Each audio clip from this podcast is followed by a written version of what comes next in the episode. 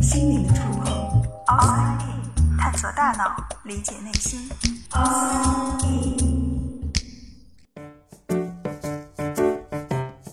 欢迎来到 Outside In，我是冰峰。人类的思考是一项非常高级的神经活动，至少我们自己是这样认为的。仔细思考一下，我们思考的过程。嗯，我要不要去看这部电影呢？最近好几个人都跟我推荐了，但是这个题材呢，我不是很感兴趣。可是大家都好像去看了，那要不我也去看一下？这样的自问自答，我相信在日常生活当中应该是不少见的。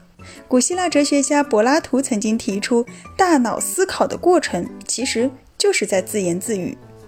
那么，我们为什么会在脑海中自己跟自己对话呢？自言自语，它是一种语言吗？它和思考之间又是什么样的关系？还有的时候啊，我们会发现有一些人会一边做事情，一边嘴里念念有词。嗯，我把它放在这儿吧，不，还是放在那儿。你以为他在跟你说话，但其实他在和自己说话。我们前面提到的两种情况，虽然都叫做自言自语，但表现出来刚好相反。第一种呢，是把语言内化，语言本身是要说的，但是现在我不说出来，想想就好。在心理学上，我们把它叫做内部语言 （inner speech）。那第二种呢，它是思维的外化，本来在脑子里想想就好了，但是我偏要把它说出来。我们也有一个名字叫有声思考 （think loud）。在我们的生活当中啊，第一种情况可能相对会更多一些。那么，当我们在进行自我问答式的思考时，我们是否真的在使用语言呢？内部语言这个概念最早是二十世纪三十年代俄罗斯心理学家 Lev Vygotsky 提出的。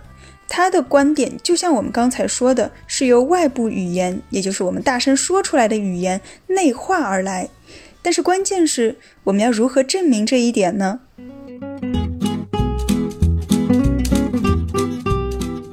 我们在讲失语症的时候说过啊，大脑当中有一个部位是和我们的语言组织密切相关的，叫布洛卡区。于是呢，科学家们就想，我们是不是可以监测这个布洛卡区，看看当人们在默默想事情的时候，这个区域是不是也会活跃起来？所以他们就找来很多人做实验，结果发现，不管是心里想还是大声说，布洛卡区的表现都几乎一模一样。有很多迹象可以表明，内部语言和外部语言在大脑机制上应该是差不多的。不过，也有人提出质疑，他们觉得实验室的环境真的可以模拟出我们日常生活中的自言自语吗？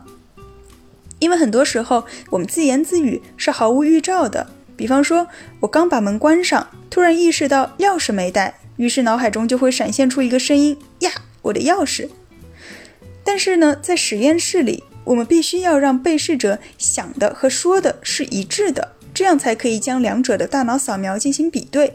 所以在实验室中，往往会采用这样的方式，要求被试者反复的默念某些句子，或者呢，在屏幕上出现一些单词，让他们默数这个单词有多少个音节。这样做的确可以让测量变得非常可控。但是显而易见，它和我们真正的自发产生的无意识的，像是自己在跟自己对话的那种自言自语，相差太多了。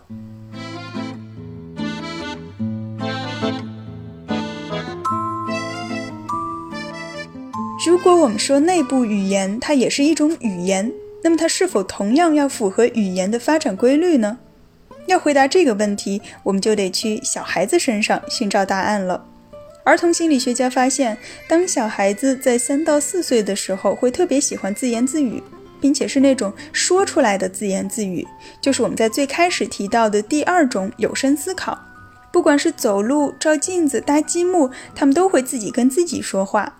那到了六七岁呢，这种情况会明显下降，可能原来的是大声说出来，现在变成小声的嘀咕。十岁基本上就不会再有这种念念有词的情况了。那这条倒 U 型的曲线被认为和我们的语言以及心智的发展有着密切的关系，因为三到四岁呢，正好是处在语言快速发展的阶段，但是这个时候大脑的认知水平还没有发展出将语言内化的能力，所以我们有时候会发现啊，这个年纪的小孩子呢，看到什么都喜欢念出来，不管是路牌啊、广告牌啊，他都会去念。如果你给他一本书，他也会讲这个书里面他认识的一些字或者是图片，或者他会要你来给他讲，但是他不会自己安安静静的去看，因为他们还不具备默读的能力。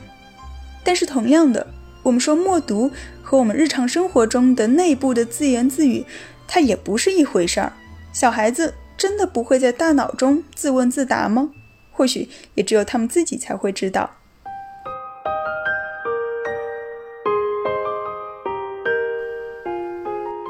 相比于内部语言，有声思考似乎就没有那么的神秘了，因为它只不过是我们把脑子里想的东西给说出来。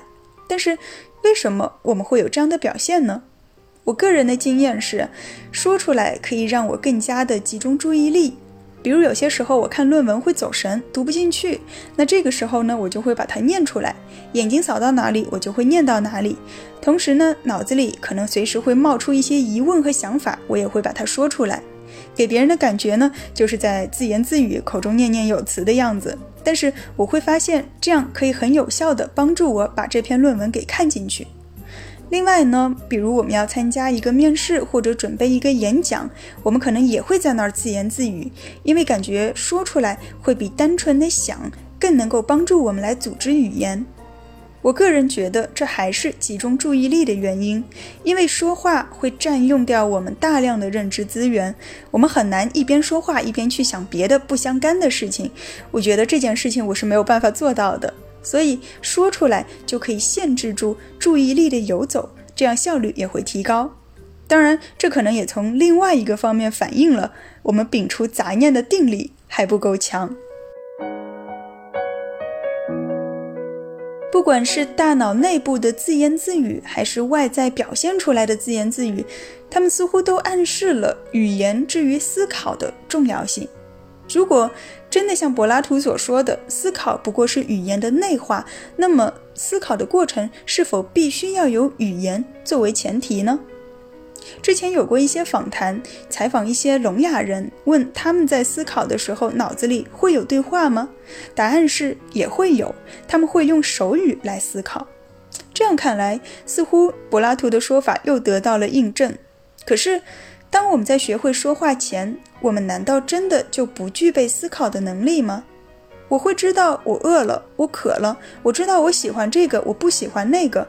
在学会语言表达前，我们已经有想法了。那么，思考是否可以独立于语言而存在呢？